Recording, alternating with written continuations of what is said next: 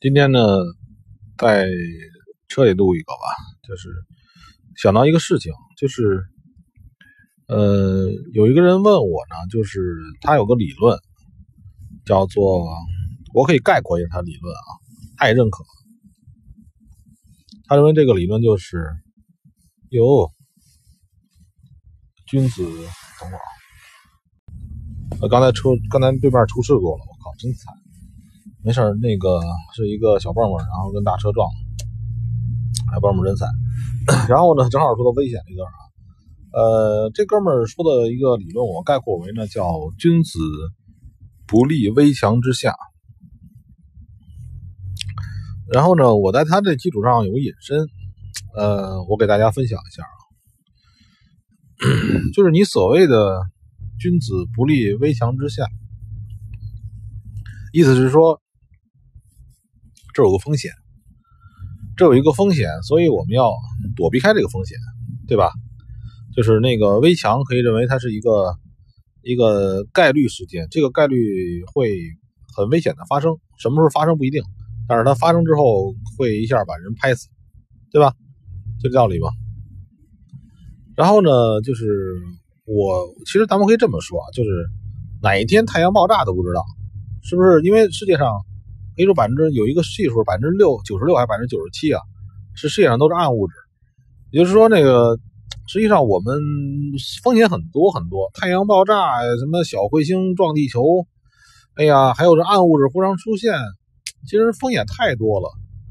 呃，你要说这个，你把风险完全躲避开，躲避开在交易上是不可能的，你懂吗？就是交易上，你想不立在危墙之下。首先，你要定义一下什么是围墙，就是说，那个你看到了这个危险在你旁边，你要躲避开它，它可能有一定的概率把你砸着，把你一下子让你血本无归，对吧？呃，就是我要说的，就是说那个其实风险的程度呢，就是你在围墙之下呢，有两个方，有两个可能，一个是你无知无觉，一个是你有知有觉。呃，我我要说的就是这样，就是你你要定义自己的围墙是什么，你要觉得这个事儿危险，就别做了。如果说你觉得这个围墙这个概率，哈，不不够高，你就从围墙这个砸下来的风险啊并不够高，对你还有更危险的事情，那你就可以在围墙上待着吧。我要说的就是说，我们要定义一下。何谓你相对于你的风险？如果相对于你来讲，那个东西不是风险，那个不至于让你这个全军覆没，要是就跟那个危墙被拍死那个那个所谓的那种事情发生，那对你来说就无所谓。就是说，人家能吃，人家能够承受几十万、几百万的亏损，或人家那个对这来讲，人家。不在乎，但对于你来说就是围墙，我是不是可以这么理解？所以你要知道你自己的是是什么，对你来说是围墙，你把那个围墙要考虑范围之内。呃，就是说每个人都不一样，呃，每个人都不一样，所以你要把自己所自己的围墙给。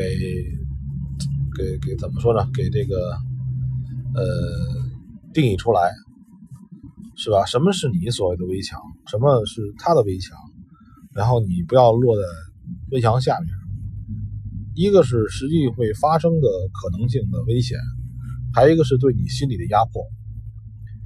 你的心理压迫，你你都感觉到旁边有个围墙了，对吧？你的心理压迫是很要紧的。你发挥不出来水平了，你就坐卧不安了。所以你要发现你身边的围墙是什么？这个围墙对你两方面，一个是物质实际的，一个是精神的压迫。